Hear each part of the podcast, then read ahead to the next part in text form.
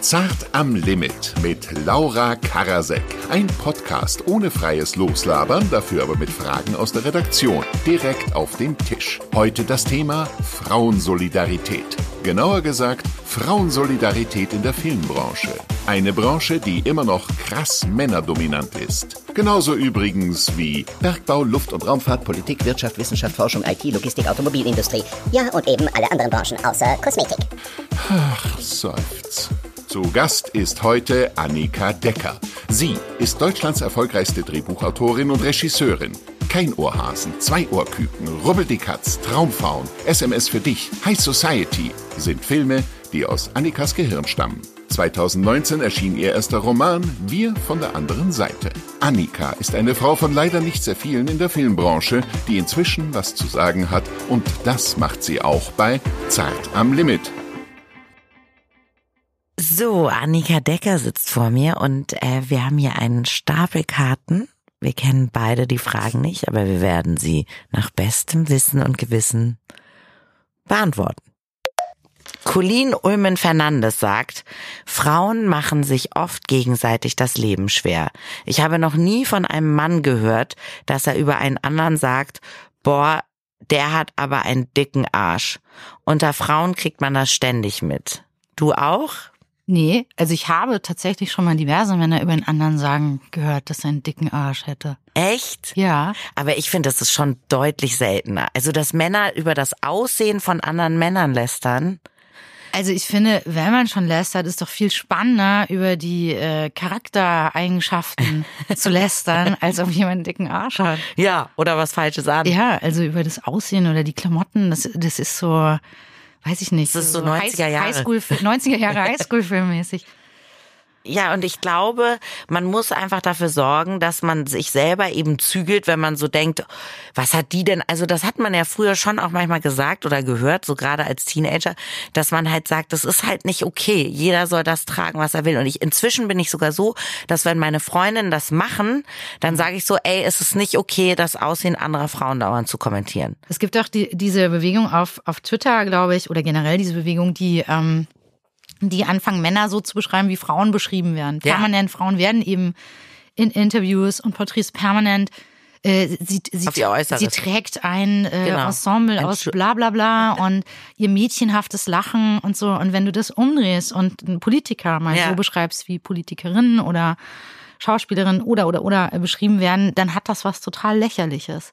Weil äh, Männer das- sich ja. nie so viele Kommentare anhören müssen äh, äh, über ihr Auftreten oder ich kenne eine äh, äh, zum Beispiel sehr erfolgreiche Geschäftsfrau, die die Millionen Dollar Projekte macht und da wird jedes Mal gesagt, sie als kleines, so kleines, zartes Persönchen, ja. dass, sie, dass sie das machen können. Oder denkst du, die muss ja nicht als, als Hafenarbeiter irgendwelche Container heben, sondern die ist einfach sehr wow. schlau. Selbst eine, eine schlanke, zarte Frau kann Millionen verschieben. Dein größter Girl Crush. Also generell in meinem Leben. Ja. Oh Gott, das kann ich gar nicht. Ich habe ganz viele Girl Crushs. Also mein Freund macht sich schon lustig. Ich habe äh, vor kurzem Bettina Russ kennengelernt. Ja. Auf die habe ich einen Wahnsinns Girl Crush. Die ist so clever und unterhaltsam und lustig. Hatte ich auch mit mit äh, Palina Roginski, als ich die kennengelernt Oh, habe. Oder das Alex. Lara haben uns bei einem Casting kennengelernt und mussten dann zusammen eine Szene äh, proben. Oder ich habe ich hatte sie geschrieben und dann haben wir das besprochen. Sie Ja. musste zum Casting und ähm, ja, da, da habe ich auch wirklich wie verliebt, habe ich gedacht, hoffentlich sehen wir uns wieder. Die muss die Rolle kriegen. Und habt ihr euch wieder gesehen? ja, wir sind jetzt gut. Ist eine große Liebe daraus ja, erwachsen. Ja. In welcher Situation hättest du dir mehr Solidarität von anderen Frauen gewünscht? Wahrscheinlich wie jedes Mädchen in der Schule. Hm? Und, äh, und natürlich gibt's das ja auch im, im Berufsleben, dass du, wenn irgendwas äh, Sexistisches passiert, immer automatisch denkst, wenn noch eine andere Frau im Raum ist, dass die äh, Partei ergreift Mhm. und sagt, Moment mal, so können wir den Film nicht machen und so. Und das ist, das ist mir schon oft passiert, dass ich dann, dann, äh, äh, Dass du erwartet hast, einer sollte jetzt was sagen und sie hat nichts gesagt. Ja, aber das, ja, und das ist, äh, ähm, ja, ich meine, ganz ehrlich, das ist von mir auch eine falsche Denke, weil wenn irgendwas Sexistisches passiert, gesagt oder gefordert wird, dann müssten halt auch genauso alle Männer, die im Raum sitzen, auch was sagen. Ja. Ich, ich unterstelle nur dann den Frauen mehr Sensibilität für das Thema. Und deshalb Ja. Starr ich wahrscheinlich dann in die Richtung, wo ich denke, dass da. Und dann bist du enttäuscht. Genau, da muss wieder die Frau herhalten, weißt Wieder- du? ja, ja, Die was- eine Frau, die ist mit nichts sagt. acht anderen Typen? Ja, Ja. genau. Die Typen könnten ja auch mal herhalten. ja, klar. Wann warst du solidarisch mit einer anderen Frau? Ähm, ja, also bestimmt öfter schon. Also vor kurzem neulich, als äh, äh, meine sehr äh, verehrte Verlegerin Barbara Laukwitz äh, äh, gekündigt wurde bei Rowold, bin ich mit ihr mitgegangen zu, Ja. zu einem neuen Verlag und das äh, ja, das darf ich sogar öffentlich sagen. Das hat sie nämlich auch schon öffentlich gesagt. Ich habe gerade überlegt, Das ist sehr loyal, das ist cool. Gibt es seit MeToo mehr Zusammenhalt unter den Frauen im Filmgeschäft? Äh, ja, würde ich schon sagen.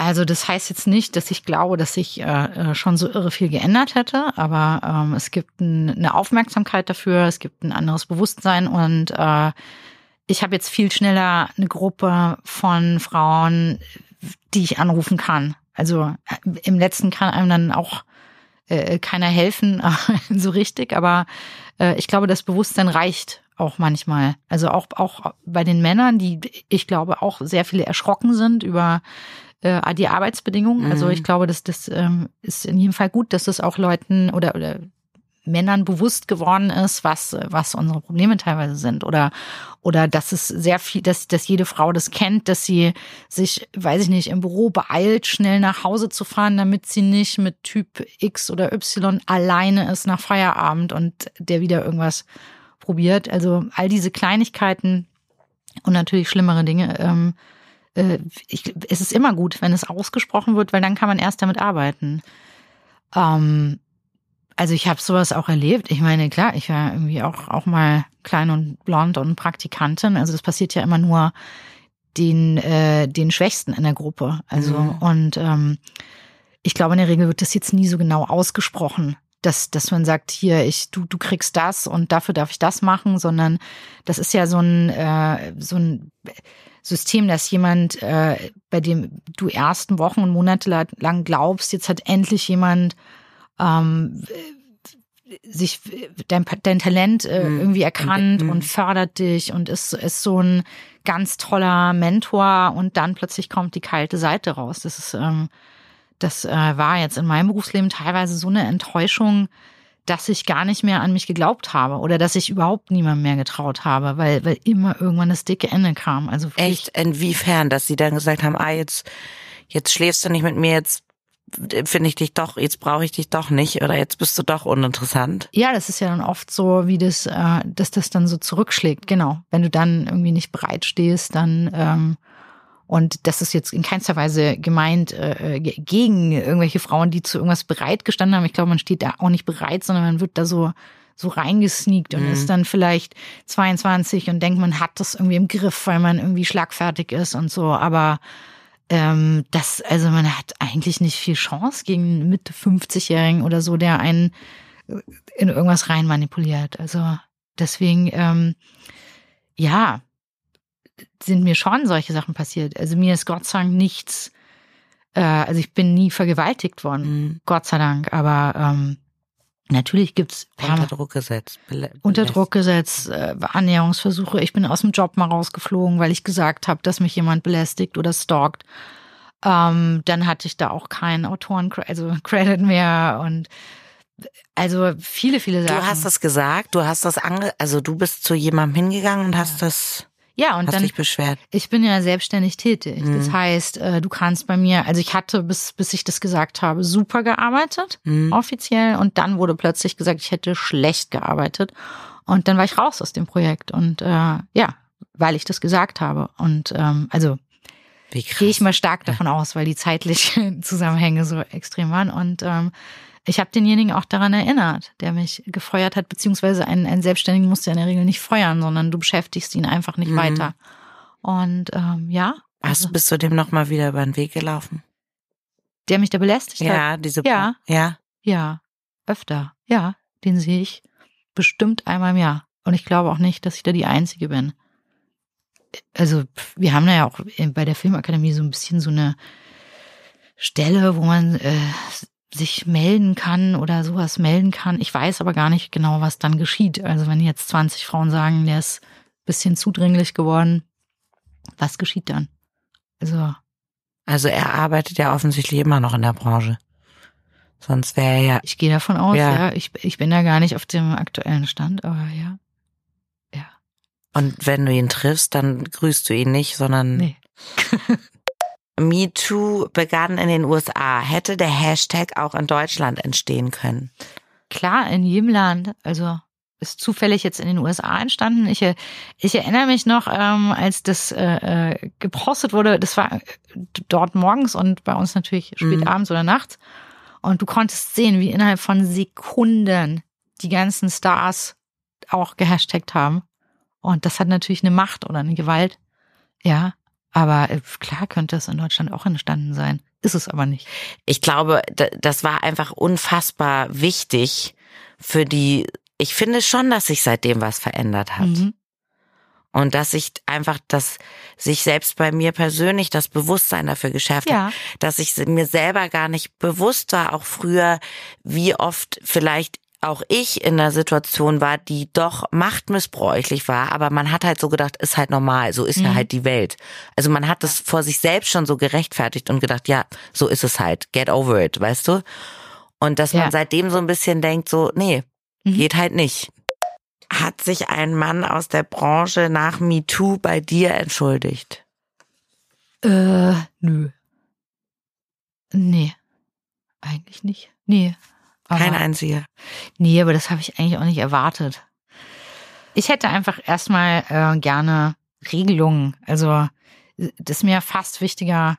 Doch, also Entschuldigungen sind natürlich to schon toll, emotional gesehen, aber ich hätte Kann man sich gern- auch nichts von kaufen, sozusagen. ja, ich würde mir lieber was von kaufen. Also zum Mhm. Beispiel verdienen wir über, ich glaube, 20 Prozent weniger als Männer in den gleichen Jobs in Ja. Deutschland.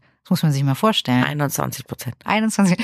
Und Bereinigt sagt man, aber es gibt ja dann immer diese Diskussion, bereinigtes Einkommen, weil man muss ja die in Teilzeit rausrechnen und pipapo. Also es sind manchmal, manche sagen nur sechs, manche sagen drei, aber dass 21, wir ja. überhaupt weniger verdienen. Also es gibt ja in anderen Ländern auch Gesetze, dass das nicht, nicht sein darf im gleichen Job zum Beispiel. Ja. Das finde ich gut. Warum gelten Männer als bessere Netzwerker? Ähm, ich, ich glaube nicht, dass Männer da besser sind. Ich glaube, das ist historisch bedingt. Ich glaube, Männer haben einfach schon länger Jobs und haben deswegen schon länger Netzwerke. Also zum Beispiel meine Mutter musste sich von meinem Vater noch unterschreiben lassen, dass sie arbeiten gehen darf. Krass. So war das Gesetz Ja, in Deutschland. Die musste ihrem Arbeitgeber das Mhm. unterschrieben vorlegen, äh, äh, was meiner Mutter natürlich zutiefst widerstrebt hat. Ähm, und äh, deswegen ist das ja noch gar nicht so alt, dass wir einfach Jobs machen dürfen. Ich glaube, ein Teil davon ist sicherlich auch, ähm, dass natürlich in, in vielen Branchen, die leider noch so männerdominiert sind, es als Frau oft ein Problem ist, wenn du halt als einzige Frau dabei bist. Das heißt, ist halt niemand anders zum Netzwerken. ja, also sozusagen, naja, die Männer sind dann bei uns auch in den Kanzleien manchmal Go-Kart fahren oder zum Fußball oder so. Mhm.